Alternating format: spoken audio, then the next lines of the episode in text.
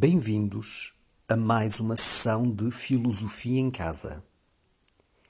Este episódio será mais curto que os anteriores, uma vez que vamos apenas analisar quatro objeções ou críticas à ética kantiana.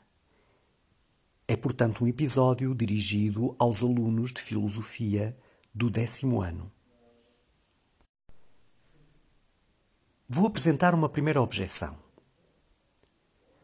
Podemos designar esta primeira objeção por o problema da indeterminação.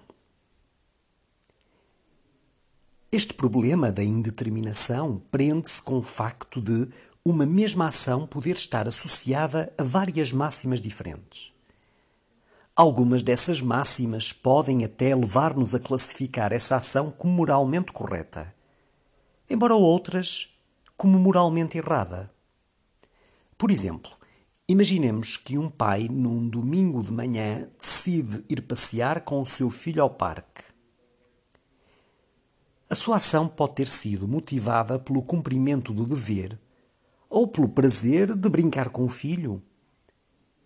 Contudo, na ausência de um procedimento preciso que nos permita determinar em cada caso qual dessas máximas motivou efetivamente a ação, não estaremos nunca em condições de fazer uma avaliação conclusiva da mesma. Posso explicar esta, esta objeção uh, por outras palavras.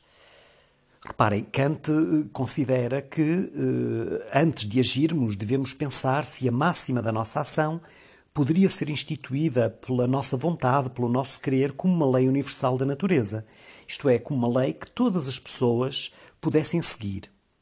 Ora, eh, para podermos eh, eh, saber se uma ação tem valor moral, precisamos de saber que essa ação foi determinada única e exclusivamente por, pelo dever, pelo cumprimento do dever.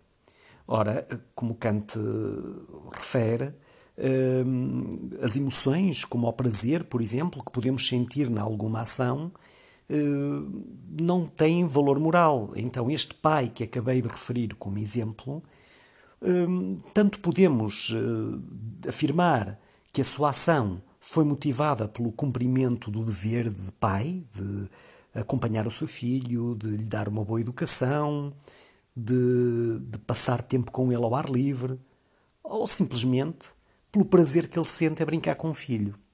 Há aqui um problema de indeterminação uh, que nos dificulta classificar a ação deste pai como tendo valor moral. Segunda objeção. Vou designar esta segunda objeção como conflitos de deveres. Esta é talvez a objeção mais conhecida uh, à ética kantiana. Kant diz-nos que temos certos deveres absolutos. Ora, isso significa que nunca é permissível fazer o que estes deveres proíbem. Por exemplo, matar intencionalmente pessoas inocentes, roubar, enganar, etc. No entanto, podemos imaginar situações nas quais esses deveres entram em conflito. Por exemplo, Cumprir uma promessa de guardar um segredo ou dizer a verdade quando perguntam por ela. Se dizemos a verdade, cumprimos o dever de dizer a verdade. Mas violamos o dever de se cumprir o que se promete. Se não dizemos a verdade, cumprimos o dever de cumprir o que se promete. Mas violamos o dever de dizer a verdade. Mas se ambos os deveres são absolutos, então somos conduzidos a um conflito irresolúvel entre eles, sem ter nenhuma forma de os hierarquizar e de estabelecer uma prioridade entre eles. Violaremos sempre um dever moral.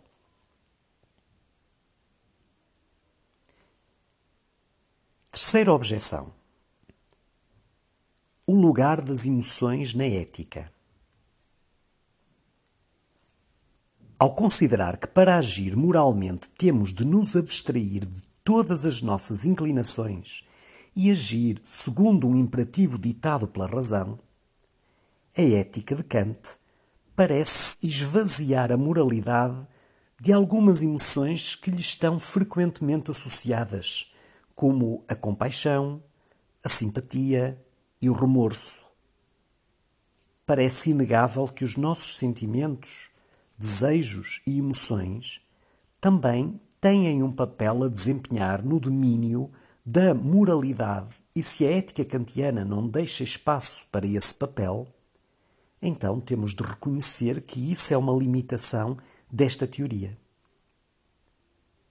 Por outras palavras, será até impossível eh, a maior parte das pessoas, pessoas eh, ditas normais, não uh, sentirem uh, prazer, compaixão, uh, alegria, contentamento pelo bem-estar que possam produzir. As emoções são fundamentais. Muitas vezes ajudamos o próximo porque ficamos tristes, ficamos abalados emocionalmente com a miséria que algumas pessoas vivem e procuramos ajudá-las. Imaginemos uma mãe que decide doar eh, a um dado hospital onde a sua filha enfermeira trabalha eh, máscaras e luvas de proteção. Ela fala pela angústia e ansiedade que sente por saber que a sua filha está em constante risco. No entanto, Kant provavelmente desvalorizaria esta ação, uma vez que, se a mãe não tivesse alguém tão próximo e tão importante para ela como a sua filha a passar pelo risco de ser infectada em prol, obviamente, do serviço ao próximo, se calhar essa mãe não daria esse donativo. No entanto, independentemente disso, parece-nos que a ação dessa mãe, movida por determinadas emoções, é uma boa ação. Ora, Kant desvaloriza. Quarta e última objeção. A ética de Kant origina situações indefensáveis. Como sabem, a ética deontológica valoriza as intenções da ação e desvaloriza as consequências da ação. Ao contrário da ética utilitarista de Stuart Mill que iremos estudar a seguir. O papel das consequências da ação para a identificar como sendo ou não moral é para Kant nulo.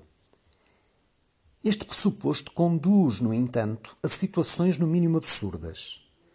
Será necessariamente incorreto mentir a um assassino? Apesar de roubar, não era o Robin dos Bosques um herói? Afinal, ele roubava aos ricos para dar aos pobres. E estes, os pobres, eram explorados com elevadíssimos impostos pelos ricos. Não foi então a ação de Robin dos Bosques correta? Será que é moralmente errado um padre não guardar o segredo de confissão de um criminoso? Como afirma o filósofo Peter Singer, em circunstâncias normais pode ser um mal mentir.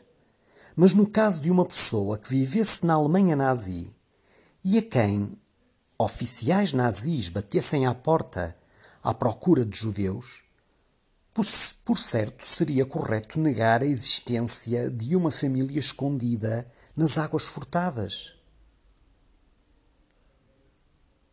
Se calhar, na opinião da maioria de nós, a melhor ação, a ação mais correta do ponto de vista do que é certo, do que é errado, portanto, a ação correta do ponto de vista moral, seria mentir aos nazis. Mentir e responder que não temos nenhuma família de pessoas inocentes escondidas na nossa casa. Pensem nisso. Fiquem bem.